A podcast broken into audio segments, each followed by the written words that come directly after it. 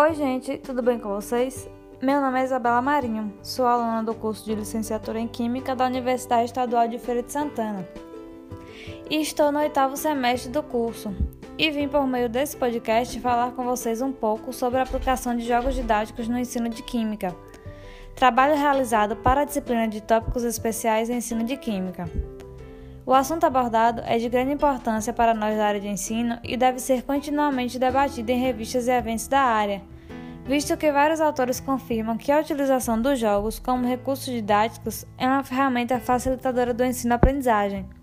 E para que o aluno possa entender o crescente desenvolvimento científico e tecnológico que permeia no mundo atual, seja o sujeito ativo que participa e atua nas decisões do dia a dia da sociedade em que vive,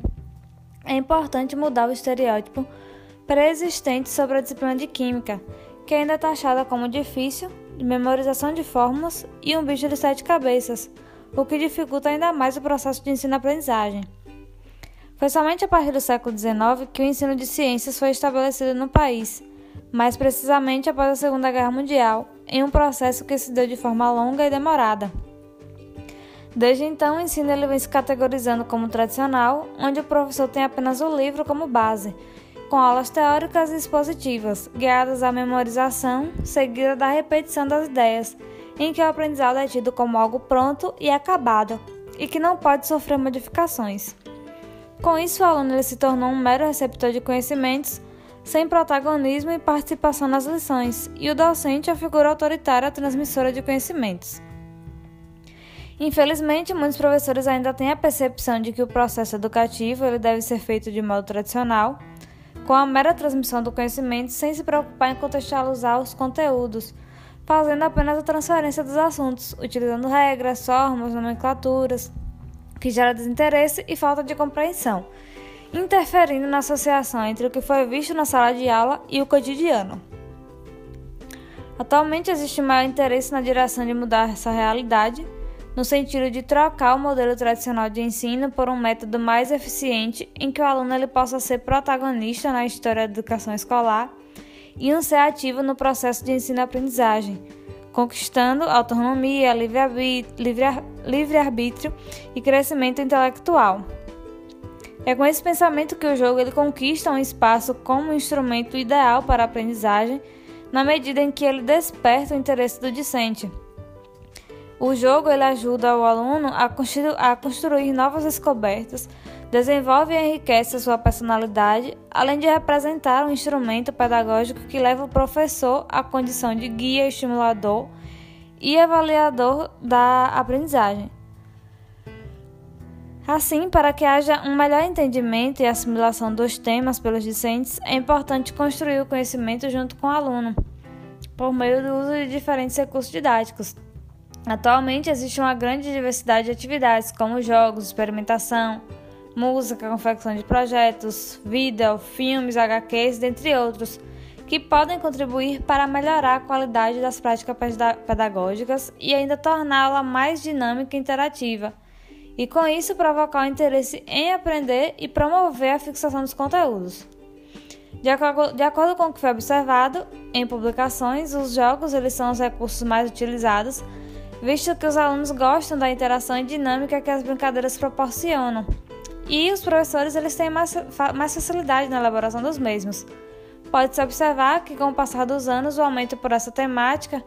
produções sobre sua aplicação vem surgindo constantemente em eventos sobre o ensino de química. Para que o ensino de ciências melhore, é fundamental a apresentação de novas práticas pedagógicas mas o estudo, a inovação, o aperfeiçoamento, o empenho, as atualizações a respeito das mudanças são requisitos necessários para que as ideias propostas sejam colocadas em prática.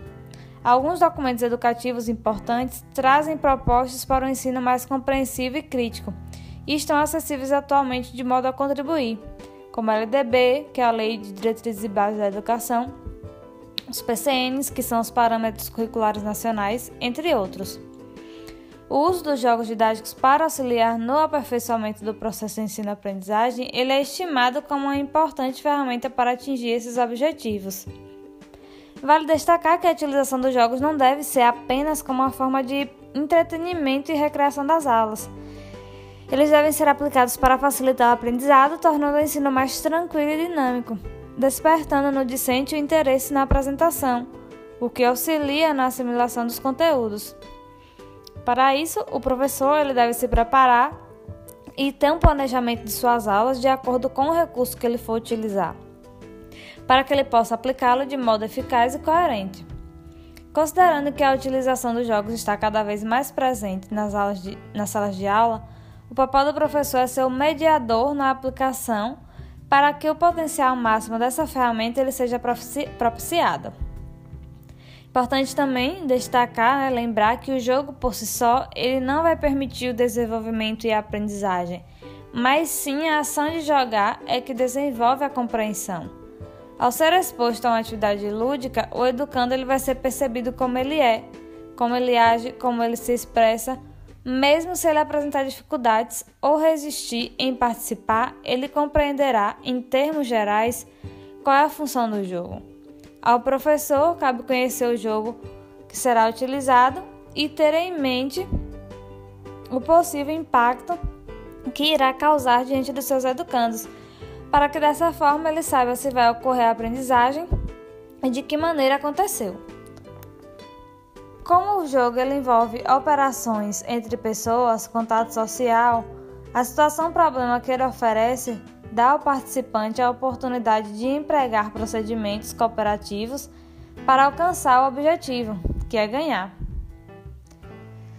De acordo com, é, com observado em um trabalho específico, que buscou avaliar a quantidade de trabalhos publicados sobre jogos didáticos no Zenex, que, que é um evento de, nacional de ensino de química, entre os anos de 2012 e 2016, pode-se perceber que existe uma quantidade razoável de trabalhos publicados relacionados ao tema. O ano de 2014 foi o que teve maior quantidade de trabalhos completos aprovados Fazendo uma análise à parte, no ano de 2018 também teve uma quantidade expressiva de trabalhos publicados sobre o tema. Dentre os 60 artigos e resumos publicados, é, dentro da linha temática Materiais Didáticos, 23 tratavam desse assunto específico, ou seja, falavam sobre a aplicação de jogos na, no ensino. Conforme o que foi lido, os tipos de jogos mais trabalhados são os de tabuleiro e o de carta e a sub-área da química mais presente é a tabela periódica e alguns assuntos de química orgânica. Então, apesar de ter pesquisas na área e a gente observar que os jogos estão sendo utilizados com uma frequência um pouco maior, os professores ainda estão limitados à criação de um tipo específico de jogo e também a um tema específico. Assim, é importante também diversificar no momento da criação dos recursos e tentar inovar quando for criá-los apesar de sabermos que é uma tarefa difícil diante das dificuldades que os professores enfrentam constantemente no ambiente escolar. Dessa forma, pode-se pensar que um recurso como um jogo didático ele é adequado para todas as idades, uma vez que ele está envolvido no desenvolvimento e na motivação da manifestação de suas criatividades, assim como no estímulo da imaginação, resultando no amadurecimento da compreensão da realidade. Contudo, o educador deve utilizar jogos adequados para cada público e para cada faixa etária e também empregar regras para que o mesmo não é, possa ser desenvolvido com maior aproveitamento. É claro e notório o descontentamento dos educandos diante de uma aula apenas expositiva, tornando-se desconfortável, desestimulante para eles estarem ali, apenas ouvindo quando sabemos que eles aprendem mais quando outros sentidos, como a visão e o tato, são estimulados. Dessa forma, se torna necessário aos professores despertarem para os benefícios que trazem esses instrumentos, contribuindo e enriquecendo o desenvolvimento cognitivo dos alunos. Diante desse contexto, é necessário que os educadores estejam em constante formação e atualização que os preparem para utilizar diferentes recursos didáticos. Eles devem superar as limitações de fatores como carência de recursos que sejam antigos ou modernos, manuais ou tecnológicos, falta de conhecimento sobre a importância e a necessidade de um ensino-aprendizagem efetivo, falta de tempo para preparar e escolha de materiais didáticos adequados e também o descompromisso de alguns educadores com a qualidade do trabalho que realizam. Refletir criticamente sobre o valor pedagógico dos jogos didáticos e, de modo geral, do uso de recursos didáticos significa também refletir sobre as transformações da escola e repensar o futuro da educação. Assim, a utilização de jogos como instrumento auxiliador no processo de ensino-aprendizagem apresenta resultados positivos,